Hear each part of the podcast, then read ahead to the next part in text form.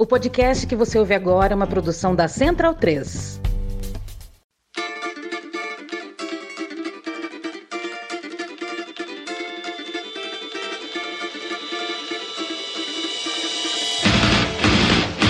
Olá, ouvintes da Central 3. Sejam bem-vindos. Eu sou Fernanda Castro e esse é o seu Lado B Notícias, o semanário de notícias do Lado B do Rio, com temas que precisam de uma atenção maior, mas de forma mais objetiva. Para ouvir debates de maneira mais profunda, continue ligados no nosso programa de sexta. No programa dessa semana, uma conversa muito interessante sobre os direitos sexuais e reprodutivos das mulheres, e na sua coluna, Évila Vanderlei traz uma análise sobre a Batalha da Praça da Sé em 1934. Primeiro, aqueles recadinhos. Seguimos com a parceria com a camisa Crítica Serigrafia do Rio de Janeiro para o Brasil. A marca que tem camisas, pôsteres, bandeiras e adesivos e, claro, vai oferecer 10% de desconto com o cupom LADO B. Acesse www.camisacritica.com e siga a arroba Camisa Crítica no Twitter e Instagram. Camisa Crítica, criada para uma esquerda que não tem medo de dizer seu nome. A nossa outra parceria é a Zeta Nossa, no site www.zetanossa.com.br. Você poderá adquirir a camiseta do lado B. Isso mesmo, uma brusinha, hein? Para você sair por aí mostrando que do lado de cá não tem caô. De máscara e sem aglomerar. A camisa terá estampa com essa famosa frase da vinheta de abertura do podcast Lado B do Rio e custará R$ 59,90. Para todas as compras, o 20 do lado B terá 15% de desconto no cupom Lado B15, lá no site da Zeta Nossa. Apoiadores e apoiadoras do lado B na Orelo concorrerão a um sorteio exclusivo mensal para receberem um produto da Zeta Nossa. Corre lá nas nossas redes sociais e nas redes sociais da Zeta Nossa, arroba Zeta Nossa no Twitter e no Instagram. Vejam a estampa lindona da camisa e, claro, compre sua camiseta do lado B na www.zetanossa.com.br.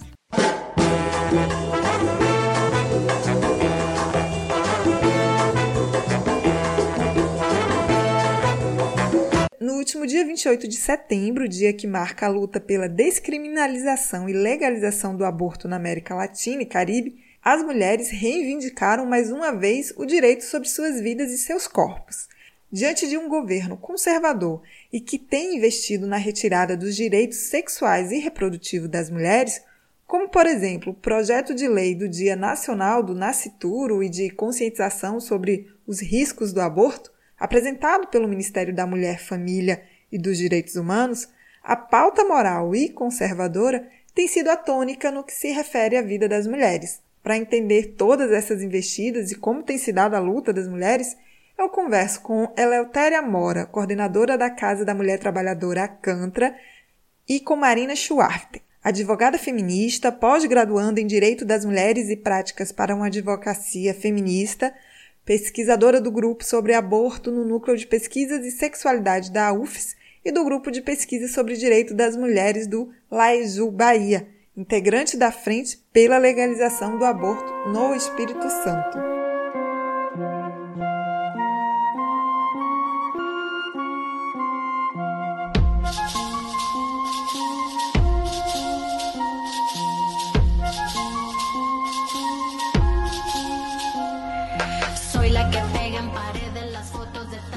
Bem-vinda, Eleutéria. Para começar, eu queria que você explicasse para a gente o que é direito sexual e o que é direito reprodutivo. Para a gente falar é, sobre direitos sexuais e direitos reprodutivos, nós já estamos trabalhando com a concepção de justiça reprodutiva, porque ela é mais ampla. Mas as duas se somam, mas uma traz na sua própria fala, né, justiça reprodutiva, toda a injustiça que existe do sistema patriarcal, misógino, racista, lesbofóbico em relação ao controle do Estado pelo corpo das mulheres. Que se eu não posso decidir quando e como ou não ter filhas ou não, ou filhos, filhas, ou filhos, esse Estado tem que garantir a minha decisão, que é o que está lá na nossa Constituição chamada cidadã. E como é que ele garante a minha livre decisão? Ele garante possibilitando é, o conhecimento e fornecendo aquilo que é necessário para garantir a minha decisão. E o Estado brasileiro, nesse sentido, mais uma vez, é signatário das mortes das mulheres, signatário sabendo que está contribuindo com morte de milhares de mulheres, porque em algum momento da vida, mulheres que transam com homens correm risco de engravidar. Se ela não tem o conhecimento e o acesso a todos os métodos contraceptivos, então, se você vai num posto de saúde, a grande maioria das mulheres jovens que já estão grávidas, já estão enlouquecidas. Por que, que é interessante falar do sistema patriarcal? Porque vai pesar entre estudo, tarefas domésticas, as tarefas chamadas do cuidado, além da casa, de filhos e filhas e com as pessoas mais velhas.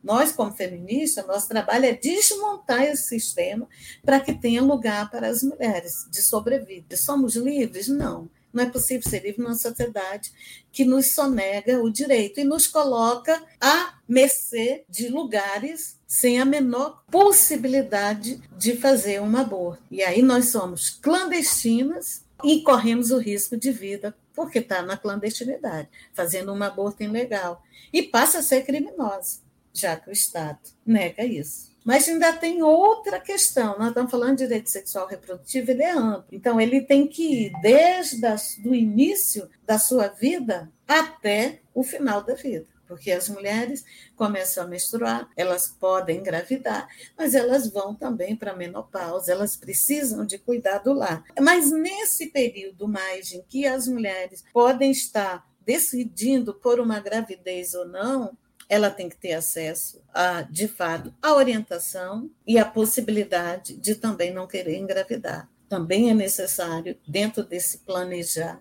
essa possibilidade. Marina, bem-vinda. Dia 28 de setembro é considerado dia de luta pela legalização do aborto. O que essa data, sua construção, tem colocado para a sociedade brasileira? O dia 28 de setembro é muito simbólico e aqui no Brasil ele vem ganhando muita força durante os últimos anos.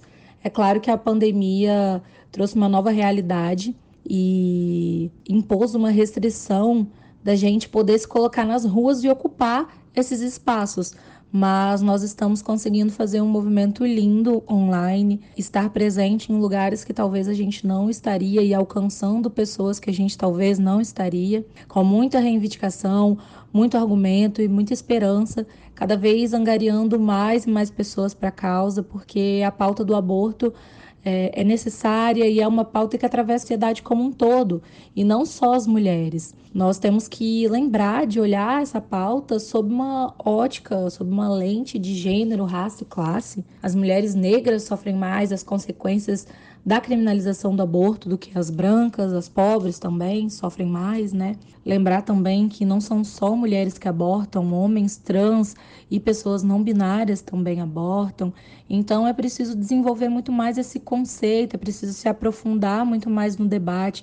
Nós temos que trabalhar muito com a descriminalização social para que as pessoas entendam que, para além de uma questão de saúde pública, é também sobre as pessoas com capacidade de gestar poderem decidir sobre os seus próprios corpos e projetos de vida. Assim a gente consegue avançar e com certeza essa data é muito importante para a gente incutir essa ideia no imaginário das pessoas e celebrar também os passos que nós temos dado enquanto rede nesse contexto brasileiro tão difícil que estamos enfrentando.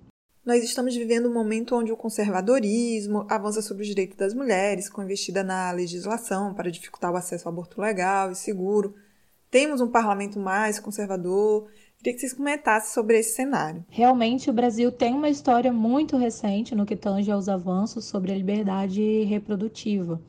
A última modificação significativa que a gente teve foi em 2012, com a adição da hipótese legal de aborto em casos de fetos com anencefalia por meio da DPF 54. Mas isso por si só não tem o condão de demonstrar que o debate parou com essa ação. Houve a ADI 5581, que visou a autorização para a realização do aborto em casos de grávidas infectadas com o Zika vírus, que foi julgada improcedente, infelizmente. E atualmente a DPF 442 ainda está tramitando no Supremo Tribunal Federal. Essas são as principais movimentações dentro do Poder Judiciário, que naturalmente ganha um espaço maior na mídia e, consequentemente, a população como um todo conhece melhor esses fatos. Nós sabemos que os movimentos feministas, organizações, movimentos sociais seguem produzindo conteúdos excelentes, né, campanhas sobre o assunto, promovendo debates e buscando o melhor enfrentamento da questão no cenário nacional, que não está muito favorável aos direitos humanos, notadamente das mulheres. Nós vemos aí constantemente eles sendo questionados. A via legislativa é muito importante porque ela sai do âmbito da descriminalização do aborto e dessa coisa negativa e passa para a legalização, né? Então o Estado teria que tutelar esses direitos das pessoas com capacidade reprodutiva. Mas com o crescimento da bancada conservadora e religiosa no parlamento, vem sendo propostos mais projetos restritivos ao aborto. Também tem as portarias, as normativas que dificultam o acesso daquelas hipóteses legais que nós temos já desde 1940. Então, para seguir esse caminho legislativo, como as companheiras da Argentina que legalizaram o aborto através do projeto IVE, que foi proposto oito vezes, é necessário que a gente acredite e vote em candidaturas que levantem de fato essa bandeira de forma combativa e aguerrida, e não que use ela de moeda de troca. É necessário modificar o legislativo hoje para que amanhã a gente consiga ver essa vitória, porque hoje nosso poder legislativo e judiciário também é apenas um reflexo da sociedade hegemônica em que a gente vive branca, racista, homofóbica e machista. Em relação à América Latina, temos alguns avanços, também temos retrocesso, e para além da América Latina, temos o caso do Texas nos Estados Unidos. Como é que isso reflete aqui para o Brasil? Realmente nós tivemos muito avanços significativos, como a legalização do aborto com a lei IVE na Argentina, mas também alguns retrocessos, como você citou. Para além da América Latina, temos o caso do Texas, que criminalizou o aborto, e isso reflete aqui no Brasil por conta de toda a proximidade que o governo Bolsonaro tem com o governo Trump. E agora com o Biden, talvez haja um distanciamento, é o que a gente espera. E a nossa política externa, ela vem se colocado contra os direitos das mulheres, contra o avanço dos direitos sexuais e reprodutivos, extremamente contrária a qualquer menção sobre direito ao aborto legal, seguro e gratuito. Então, a cada retrocesso que é dado lá fora, isso respinga de alguma forma aqui no Brasil porque é levado como um exemplo, né? Principalmente para a bancada religiosa conservadora, até para o presidente e para a população que os apoiam. É necessário frisar que as nossas organizações feministas, os nossos coletivos, as nossas redes não param, elas estão se inspirando no âmbito positivo disso, né? Nos lugares que deram certo para que a gente consiga avançar nessa questão aqui no Brasil. Mas a gente sempre tem que levar em consideração o contexto regional no qual nós estamos inseridas. Quais os maiores desafios vocês acham que poderemos passar mais à frente em relação a essa pauta? Então, nós temos feito enfrentamento nesse campo dos direitos sexuais e reprodutivos. Primeiro, reforçar o aborto legal e seguro. Existe uma lei para os casos de estupro, é má formação do feto, com risco de vida para a mãe, que dá acesso ao aborto legal a divulgação dos locais, a divulgação de que isso não é errado e quais são os procedimentos para ter acesso a isso é muito importante. Eu acho que nós precisamos fazer movimentos para dentro e para fora, né? Nos articularmos enquanto região da América Latina e Caribe, para aprendermos também um pouco as estratégias, considerando que o Brasil é um país continental, que foi feito na Argentina, no Chile, no México, não serve, não é um, um remédio para nós, mas é a inspiração. Os desafios estão em construção de estratégia no amplo setor da sociedade em ter conversas que façam as mulheres perceberem, mulheres e homens, que não tem nada a ver com a sua religião, com a sua fé. É saúde pública, é para todas nós. É uma política pública pelo SUS. Tem que ter aborto legal, gratuito, ofertado pelo SUS. Então, acho que nós temos que eleger mais pessoas, mulheres e homens comprometidos com as causas das mulheres.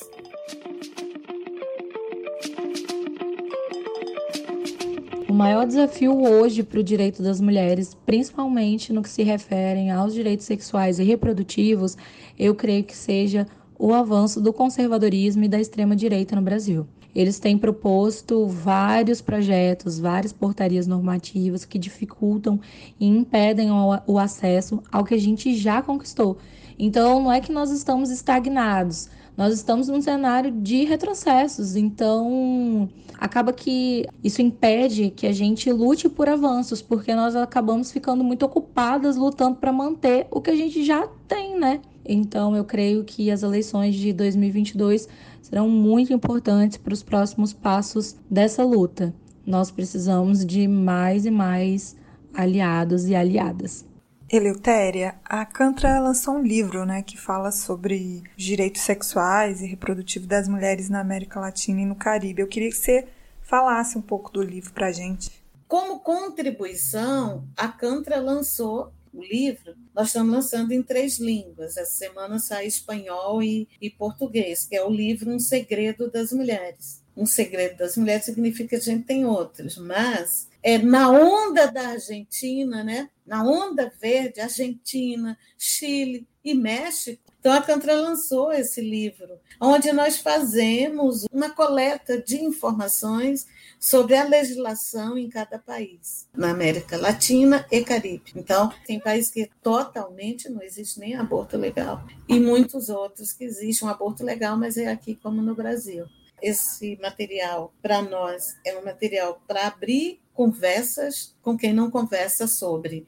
E um segredo das mulheres é porque significa que isso vira um segredo para todas nós. E nós vamos falar com a melhor amiga. Nem sempre é em casa. Além do lançamento do livro, nós fizemos uma live né, com mulheres do Uruguai, mulheres da Argentina, de Honduras e mulheres brasileiras de todas as regiões então, nosso desejo como Cantra é poder dialogar com essa legislação com todos os setores da sociedade, com as mulheres, voltar a conversar no tete a tete, não como uma afronta, mas como uma realidade que existe. Né?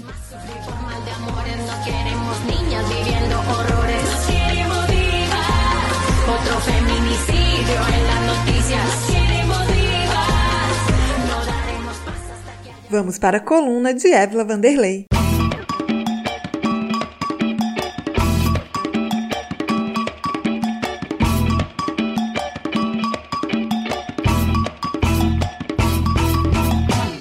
Ouviram falar na Batalha da Praça da Sé ou a famosa Revoada dos Galinhas Verdes? São dois termos que se referem ao mesmo evento, um conflito que ocorreu em 7 de outubro de 1934 na Praça da Sé, na região central da cidade de São Paulo, no qual militantes antifascistas colocaram para correr milhares de partidários integralistas, um grupo que se apoiava no modelo fascista de organização. Com a ascensão do fascismo na Itália, através da liderança populista de Mussolini nos anos 20, o movimento de extrema-direita chegou a diferentes países, incluindo o Brasil. Como explica o historiador David Costa Rehen, os fascistas se organizaram através da Ação Integralista Brasileira, AIB, que se inspirava principalmente no modelo italiano e tinha como sua principal liderança Plínio Salgado. O que, que foi a Batalha da Sé, conhecida como a Revoada das Galinhas Verdes, né?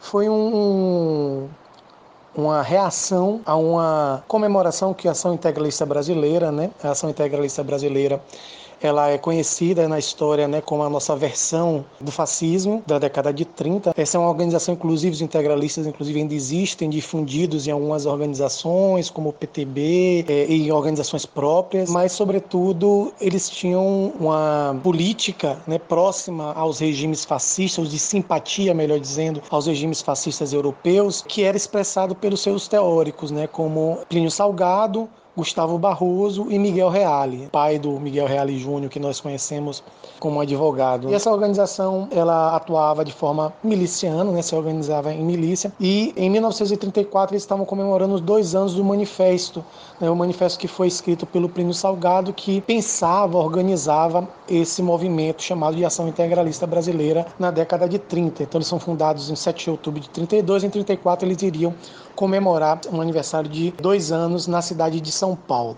Ideologicamente, os integralistas defendiam o ultranacionalismo e o princípio da autoridade, a valorização da moral e da prática cristã e combatiam o comunismo e o liberalismo econômico. Com o crescimento do movimento, em 7 de outubro de 1932, eles fundaram a Ação Integralista Brasileira, que se organizava em milícias e realizavam desfiles e marchas militares em diferentes partes do Brasil. Os seus militantes deveriam vestir camisas verdes com gravatas pretas pretas, por isso foram chamados de camisas verdes. Então, para comemorar os dois anos de fundação da AIB, foi marcado um desfile dos integralistas na Praça da Sé, no domingo, dia 7 de outubro de 1934. Ao saber do evento, a Frente Única Antifascista, que era formada por anarquistas, comunistas, socialistas e outros grupos de esquerda, resolveram organizar um contracomício e convocaram trabalhadores que atenderam ao chamado. Em fevereiro desse mesmo ano, eles tinham tido um congresso que deu, vamos dizer assim, o modelo quase que definitivo da organização integralista, né, suas divisões, a criação da juventude pliniana, que se assemelhava muito à juventude hitlerista. Eles tinham organizado também os comitês, como iam se organizar a nível estadual, e principalmente tinham, a partir de agora, de 34, né, em fevereiro de 34, como eu falei, foi o congresso deles, o primeiro congresso deles no Espírito Santo, na cidade de Vitória, e nesse congresso eh, eles também definiram uma mudança em relação ao posicionamento em relação aos processos eleitorais. Então, a partir de 34, a IB vai ganhar uma nova dimensão.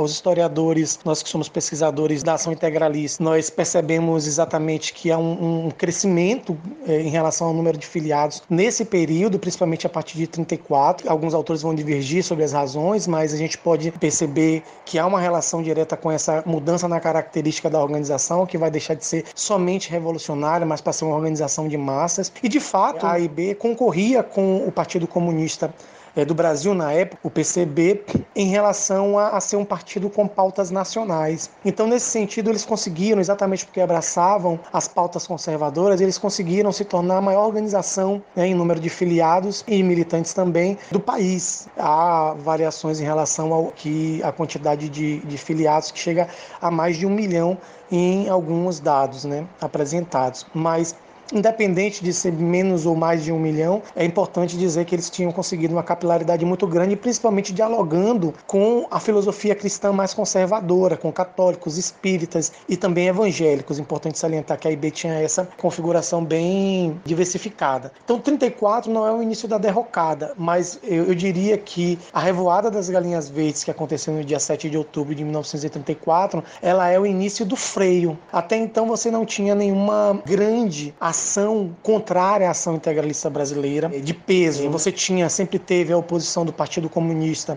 em relação aos integralistas a nível nacional. É, isso vai inclusive se fortalecer depois da revoada das galinhas verdes. Alguns estados vão se destacar nesse embate em relação a comunistas e integralistas, como Santa Catarina, de Nereu Ramos, né, que se torna governador de Santa Catarina a partir de 35, e também aqui na Bahia, né, a partir da intervenção do Juraci Magalhães, que também não vai ter muitas simpatias pelos integralistas e acaba que nesses conflitos vai deixar meio um contexto favorável às forças que estavam à esquerda, tanto do próprio governo como também dessas forças fascistas. Né? Então, 7 de outubro de 1934, ela serve como início de um freio a esse crescimento, né? Ele vai ter o crescimento de filiação, mas vai ter, obviamente, agora, a partir de então, um receio da ação integralista de simplesmente se posicionar é, publicamente né, de forma impune e agitando as suas pautas que muito, inclusive, se alinhavam aos regimes nazifascistas europeus. O palco para o confronto estava montado. Às duas da tarde, manifestantes integralistas e antifascistas se juntaram na Praça da Sé. O confronto foi marcado por troca de tiros, que resultou em 30 feridos e 7 mortos. Entre estes foram três integralistas, um estudante antifascista, dois policiais e um guarda civil. Após o início do conflito, houve uma debandada dos integralistas.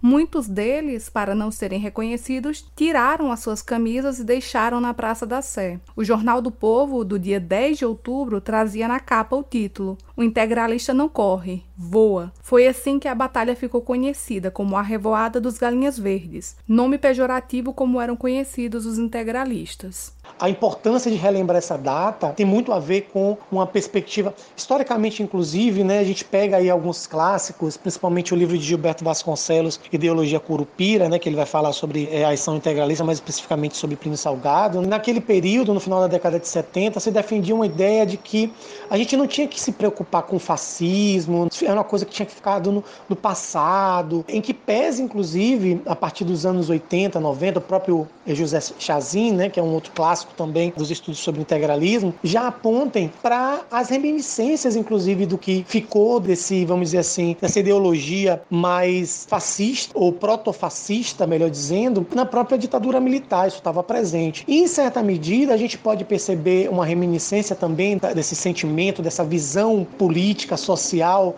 protofascista, na forma como as polícias militares, mais especificamente falando, mas não só, atuam é, no seu cotidiano, de forma a exterminar o inimigo, né, entre aspas, aqui, espiando aqui essa questão, o inimigo que é um inimigo interno, a criação, inclusive, de espantalhos, né, de inimigos externos estereotipados, a prática da tortura, a prática de que o agente parece muito a forma da atuação das milícias, tanto na Alemanha nazista como também na Itália fascista. As milícias elas estão acima da lei, então elas podem executar, fazerem execuções sumárias. E isso é uma coisa que a gente sempre viu presente no Estado brasileiro. Então, eu acredito que é, relembrar a revolta das galinhas verdes é importante, porque está exatamente como a unificação, e aí pensando inclusive a ação contra os fascistas, os integralistas, melhor dizendo, no dia 7 de outubro de 1934, a revolta das galinhas verdes, ela foi encabeçada por uma grande unidade de ação, importante salientar isso, nada pensado numa perspectiva eleitoral, mas numa perspectiva de unidade de ação para combater o fascismo brasileiro. Então ali você tinha